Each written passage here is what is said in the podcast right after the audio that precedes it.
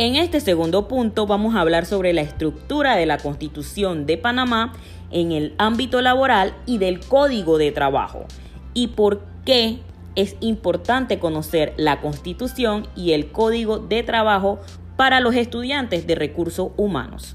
Iniciamos. La Constitución panameña fue fundada o aprobada en el 11 de octubre de 1972 por representantes de, corregimiento durante el gobierno militar del general Omar Torrijos.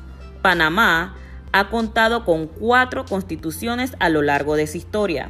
La primera fue en 1904 y tres meses después de la separación de Colombia, nos inspiramos en la Constitución colombiana de 1886 y fue creada la de 1941, la de 1946 y la actual que se encuentra vigente, que es la Constitución de 1972. ¿Cómo es la estructura de la Constitución? Está estructurada por 328 artículos agrupados en 15 títulos.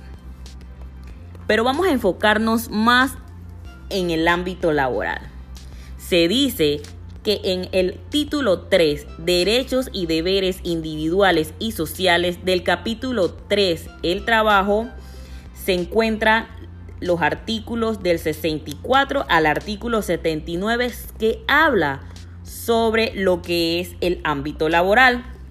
En cuanto al código de trabajo, este código se promulgó hace 40 años entró en vigencia el 2 de abril de 1972.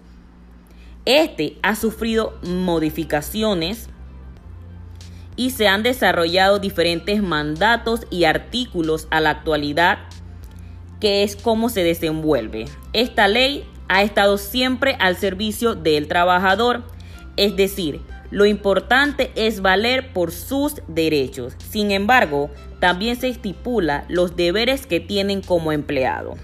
Por lo tanto, es evidente que el segundo beneficiado de esta ley son las empresas, el empleado, el empleador. Esto se observa en el artículo 1 donde se estipula que el Código de Trabajo debe, debe velar para que el trabajador cuente con las condiciones necesarias para ejecutar sus tareas en la empresa y que esta cuenta con compensación equitativa.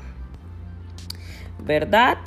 Entonces, el Código de Trabajo de Panamá se está dividido en cinco libros. Esa es su estructura. Cada uno de ellos tiene un enfoque que regular y a la vez estos se dividen en varios títulos y en diferentes capítulos. El Código de Trabajo en Panamá es el ente regulador máximo del mundo laboral. Por eso es importante que los estudiantes de recursos humanos tengan claro este punto, ya que el objetivo principal es brindarle un orden a todos los panameños mayores de edad que trabajen para poder regular y mediar las relaciones que estos tengan entre los trabajadores o los jefes. Y la Constitución de Panamá es la norma fundamental que consagra los principios que rigen nuestra sociedad. Esta garantiza los derechos y deberes de las personas. Por eso es de suma importancia que nosotros tengamos estos puntos claros en lo que es nuestra licenciatura en Administración de Recursos Humanos porque el código de trabajo nos brinda toda la información, ¿verdad? Para regular y mediar las relaciones entre empleado y empleador. Y la constitución de la, de la, constitución política de Panamá nos garantiza los derechos y deberes que tienen las personas. En el título de el trabajo, donde nosotros podemos ver que habla sobre la gravidez de las embarazadas, que habla sobre cuidar lo que sería los trabajos en los panameños y cómo nosotros tenemos que abordar todos estos temas.